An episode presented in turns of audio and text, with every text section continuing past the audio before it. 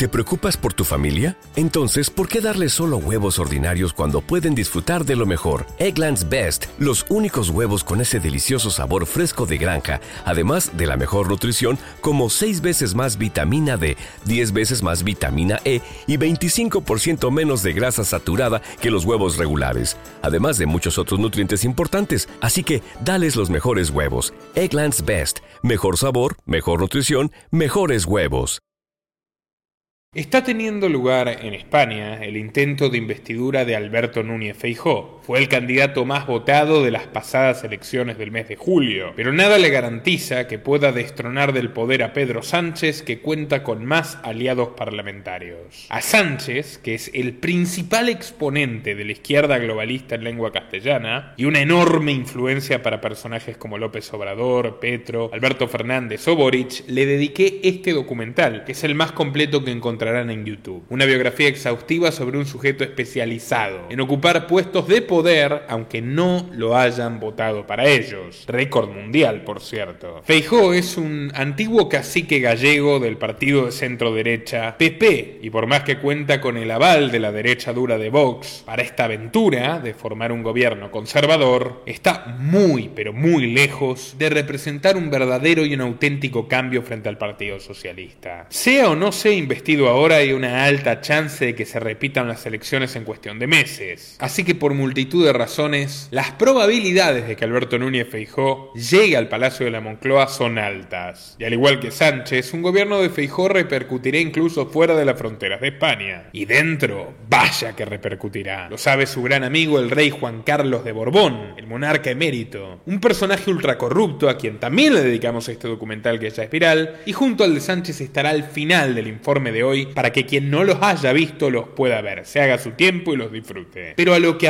en esta ocasión es a brindarles un retrato fidedigno de un sujeto que ha caminado durante más de 30 años en la cuerda floja que separa la mafia política de la mafia común, escorando peligrosamente hacia este último apartado. Eso es Feijó, que más allá de su aspecto frío y moderado, por ejemplo, que demostró en su debate televisivo con Pedro Sánchez, también alberga una pasión, una pasión desbordada por el poder. Así que quédate hasta el último minuto para descubrir quién es realmente este personaje, qué intereses lo mueven y cuál sería la naturaleza de su eventual gobierno. Dale like a este video para que YouTube lo recomiende a más gente y sin más preámbulo, comenzamos. Suscríbete a nuestro canal cliqueando en el botón rojo y en la campanita de activar todas las notificaciones para no perderte ninguno de nuestros programas e investigaciones exclusivas. Alberto Núñez Feijó nació el 10 de septiembre de 1961 en Ospeares, Galicia, en el seno de una humilde familia rural gallega. Este pequeño poblado montañoso, del cual hoy solo quedan 100 habitantes, se encuentra dividido por las aguas del río Minio y el río Sil. En una ironía proverbial del destino, la jurisdicción es tan ambigua como el carácter del propio Feijó. Ospeares es reclamado por siete aldeas, cuatro consejos, y dos provincias al mismo tiempo. Un caso único en términos de geografía política. El pequeño Feijó creció en una casa habitada por cuatro familias. Sus abuelos Eladia y Manolo ocupaban la planta baja, junto a sus ocho hijos, yernos y nietos. El resto de la propiedad era habitada por foráneos que llegaban a la comuna a trabajar en las obras de un embalse. Entre los años 50 y 60, Ospeares experimentó un gran crecimiento a raíz de las compañías energéticas sin embargo, no había viviendas para la enorme masa de trabajadores, que desbordó por mucho a sus pocos habitantes. Saturnino Feijó, padre de Alberto, era uno de esos forasteros. Se había casado con Cira, hija de Ladia, a quien ayudaba en las labores de su pequeña tienda tabacalera. Eladia era la verdadera matriarca de la familia. De niño, Albertito, como le decían, solía ayudarla en el negocio, algo que el niño disfrutaba en demasía, no por el trabajo en sí, al cual era bastante reacio, sino por los puros cubanos que de vez en cuando su abuela le dejaba degustar. Cierta ocasión a los siete años, ella lo echó del depósito al grito de vete al fondo, Albertito. Aquí vamos a conversar los adultos. El hijo obedeció, pero acurrucado entre las cajas, el sonido de un disparo lo hizo mirar por la puerta. Vio a uno de los inquilinos del inmueble ferozmente golpeado por dos vecinos, mientras su abuela, aguerrida, con escopeta en mano, le gritaba que nunca vuelva a pisar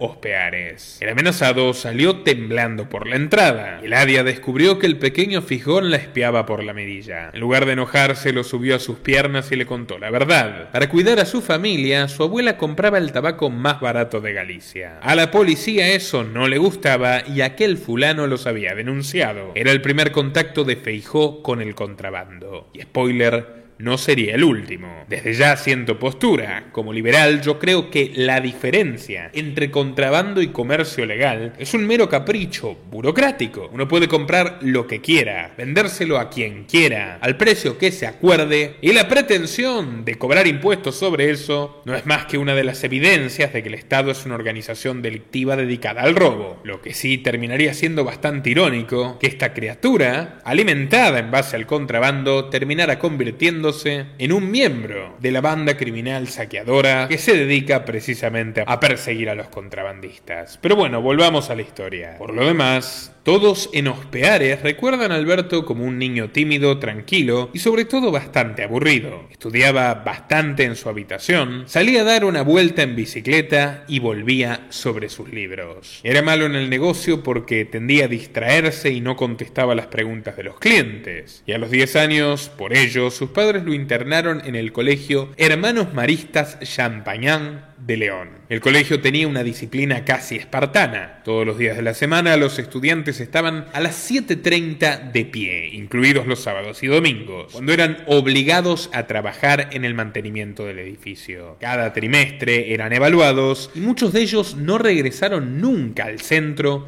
por no superar el corte. Alberto estuvo muy cerca de ser expulsado, y no por sus notas que eran buenas, sino por pelearse en los baños con Denis Garrido, otro alumno que al igual que él provenía de Galicia. Es que a Feijó le daba vergüenza admitir su procedencia gallega, temiendo la burla de sus pares. Pero Denis, harto de sufrir el acoso, le denunció a los más grandes. Lo señaló como su coterráneo su compatriota, y además se burló de que Ospeares, en sus palabras, era un poblacho barroso de brutos. Feijó reaccionó como había aprendido de su abuela, tomó a Denis del cogote y estampó su frente en un inodoro. Ya por entonces empezaba a desglosar ese patrón, un carácter templado, hasta que se irritaba, y allí una erupción volcánica le hacía perder los estribos. Durante los veranos, Feijó se instalaba en casa de su primo Juan Jácome, en La Coruña. A medida que la pubertad avanzaba, él se fue introduciendo en el voluptuoso mundo de las mujeres. Pero el poco carisma de Alberto lo llevó a vivir constantes rechazos, y nada lo fastidiaba más que oír las funestas palabras de te quiero como un amigo. Una tarde invitó a una de esas amigas a andar en bicicleta. Mientras se lanzaban a toda carrera por una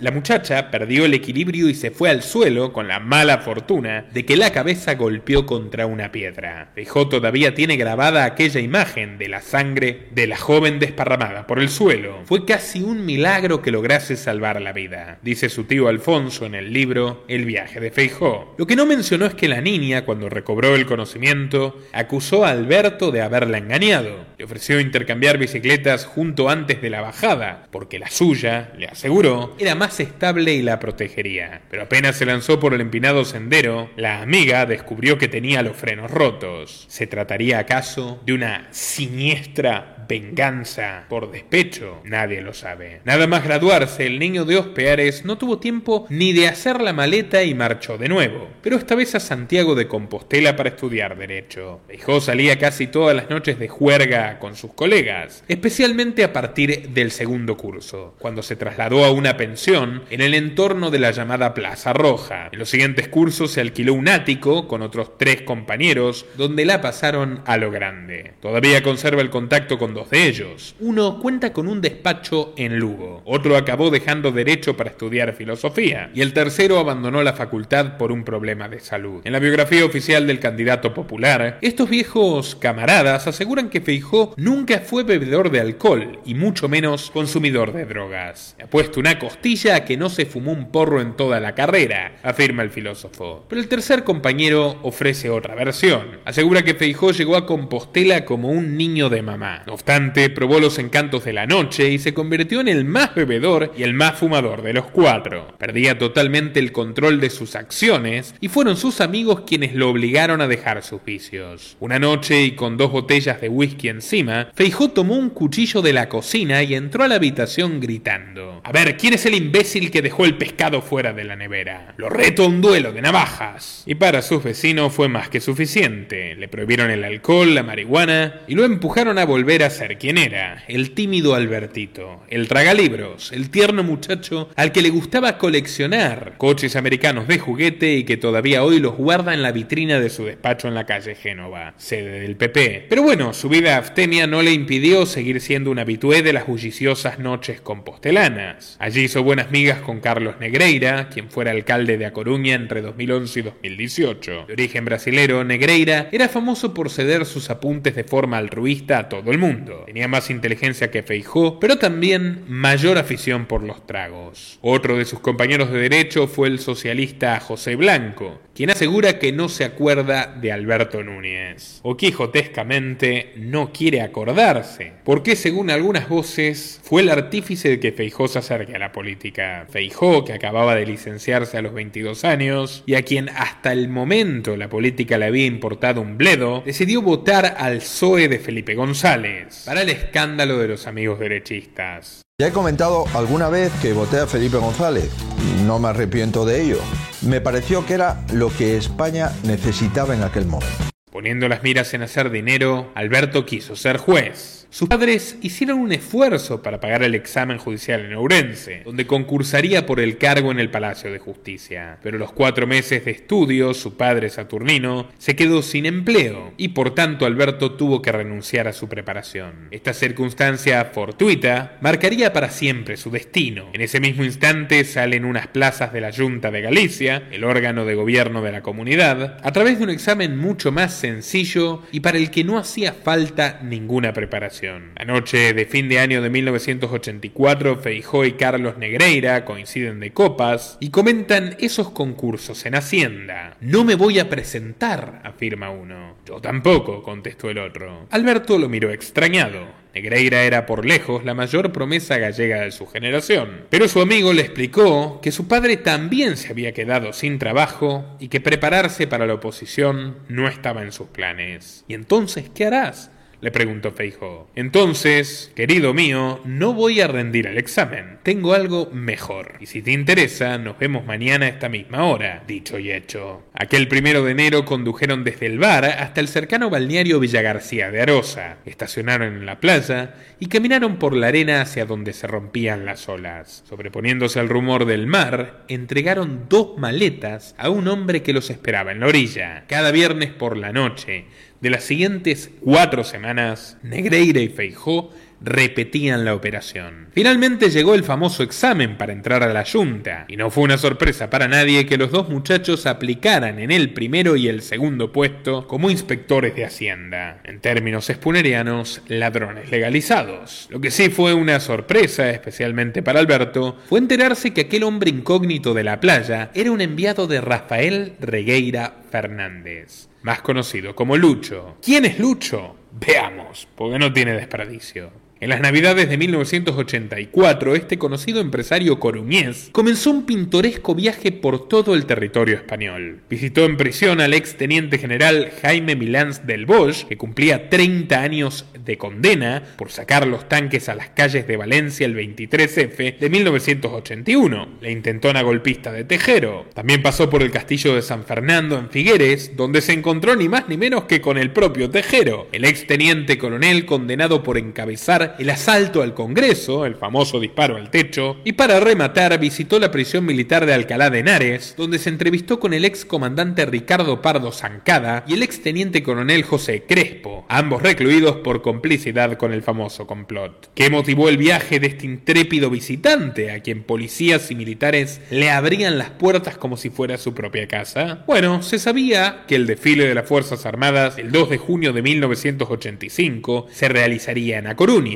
Y que la tribuna de autoridades estaría emplazada en el Cantón Grande. ¿Quiénes iban a ser las autoridades? Bueno, ni más ni menos que el rey Juan Carlos de Borbón, el presidente Felipe González y toda la cúpula del Estado Mayor de las Fuerzas Armadas de España. Aprovechando esta información, Lucho, junto a otros golpistas, planearon al milímetro un atentado. Pretendían cavar un túnel que pasara debajo de la tribuna, donde se pondrían 100 kilos de explosivos para hacerlos detonar. Con el plan ya trazado, tan solo se necesitaba ponerlo en marcha. Los conspiradores reconocieron la zona por la que transcurriría el desfile. También localizaron un local dotado de un sótano a unos 30 metros de distancia. Su proyecto era hacer pasar el atentado por una acción de la ETA, así que consiguieron la ayuda de un constructor que les haría llegar este material comprometido que ya había sido robado previamente. Todo estaba más que preparado. Entonces, ¿qué fue lo que ocurrió? Nada, absolutamente nada. Y para más misterio, el porqué de ese nada es algo que nadie sabe, pero todo apunta a que el CECID, la inteligencia española, los descubrió infraganti luego de que un soplón de la Junta los denunciase. Y ahí surgió una segunda teoría, continuación de la primera, de que todo fue una cortina de humo preparada por el gobierno gallego, que buscaba desligarse de las raíces franquistas y congraciarse con el faraón González. Como veremos, este es un modus operandi que no desentona con las corruptelas de la comunidad autónoma. Algunas voces proponen que fue el mismísimo Feijó quien se enteró de más de lo debido y puso en alerta a sus jefes. Otros, que todo era una excusa para militarizar la región, con paranoias por el accionar de la ETA en el País Vasco y de Tierra Libre, el terrorismo separatista catalán, los gallegos buscaban atajarse sea como sea, aun si no existían razones genuinas. El caso es que el 27 de mayo de 1985, la ciudad de A Coruña se convirtió en lo más parecido a una plaza en estado del sitio, con una insólita presencia policial en todas partes y controles de seguridad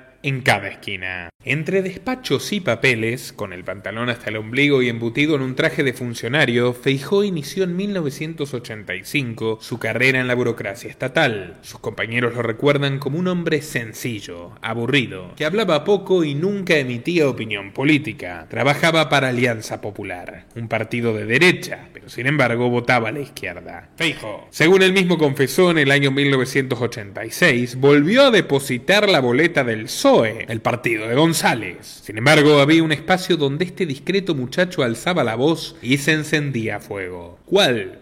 El sindicalismo. Cuando Negreira y Feijó ingresaron a trabajar a la Junta, lo hicieron, al igual que sus compañeros, como interinos, sin obtener el paso a planta permanente. Con una velocidad rapsódica, Alberto se abrió paso en la lucha gremial. Convocaba huelgas, se manifestaba con pancarta frente al Parlamento de Galicia e incluso llegó a tomar el despacho de un alto cargo junto a Negreira, donde se quedaron a dormir, con bolsas y todo. Periódicos de aquella época como el Correo Gallego y Faro de Vigo publicaban informaciones donde se puede ver a Feijó en blanco y negro, sentado en las mesas de negociación o departiendo con sus camaradas sindicales. 1988 encabezó la candidatura de la Asociación de Funcionarios Interinos y Contratados Administrativos, AFICA. Ganó los comicios y fue elegido delegado de personal en los servicios centrales de San Caetano. Entonces se presentó junto a Negreira en el despacho del nuevo vicepresidente de la Junta, un treintañero de ascenso imparable cuyo nombre era Mariano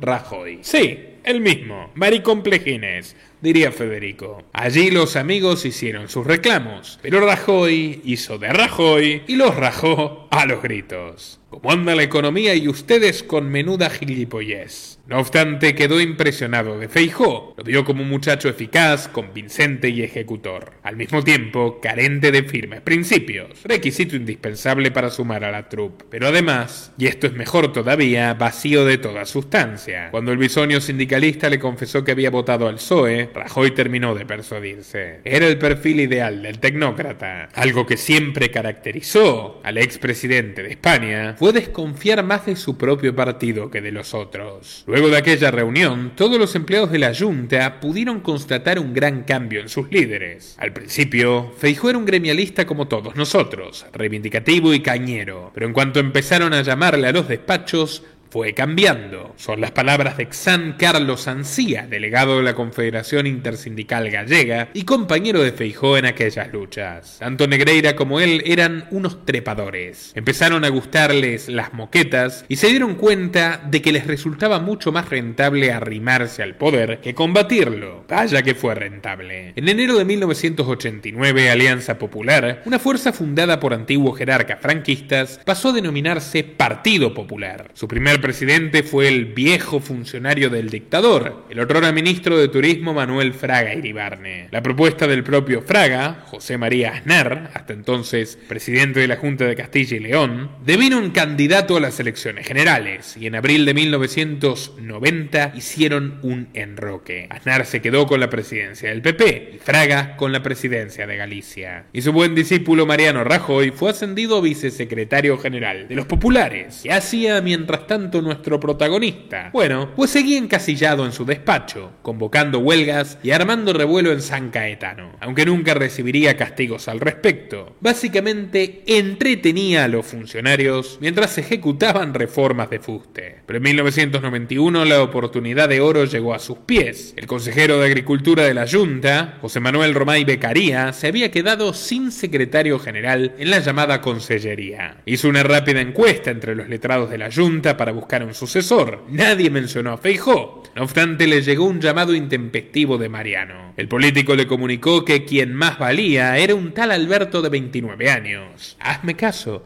es un perrito faldero del poder, y aunque le guste el revuelo, te será siempre leal. Al día siguiente, Romay Becaría llamó al muchacho a su despacho y a los 20 minutos salió por la misma puerta, pero con traje de burócrata. Y así empezó la carrera política de nuestro protagonista. Desde su púlpito como hombre de confianza de Fraga, el veterano popular lo moldeó para convertirlo en su brazo derecho en Galicia, primero en agricultura y luego como presidente del Sargás, el Servicio Gallego de Salud. Su perfil era técnico, de gestor, al punto de que Alberto Núñez no estaba ni siquiera afiliado al PP. No tengo ni carné de conducir, solía decir riéndose. Romay era el representante más visible, junto a Rajoy, del sector urbano de los populares gallegos, los que en el partido llamaban del birrete conservadores tradicionales. Frente a ellos estaba la facción rural y caciquil, impregnada de galleguismo, que encarnaban José Cuiña y José Luis Baltar. Se hacían llamar los de la boina, adversarios de la dirección nacional del partido. Como el pichón de Romay, Feijó quedó naturalmente del lado del birrete, y tampoco le costó demasiado. Siempre se había avergonzado de pertenecer a Galicia. Basta recordar la paliza que le dio a su pobre compañero Denis. El caso es que la balda Romay Becaría le sirvió de carta de presentación dentro del movimiento. En 1996 comenzó el primer gobierno de José María Aznar, que al fin se imponía en una moción de censura a Felipe González. El presidente nombró a Romay ministro de Sanidad, quien no dudó en llevarse a su alumno aventajado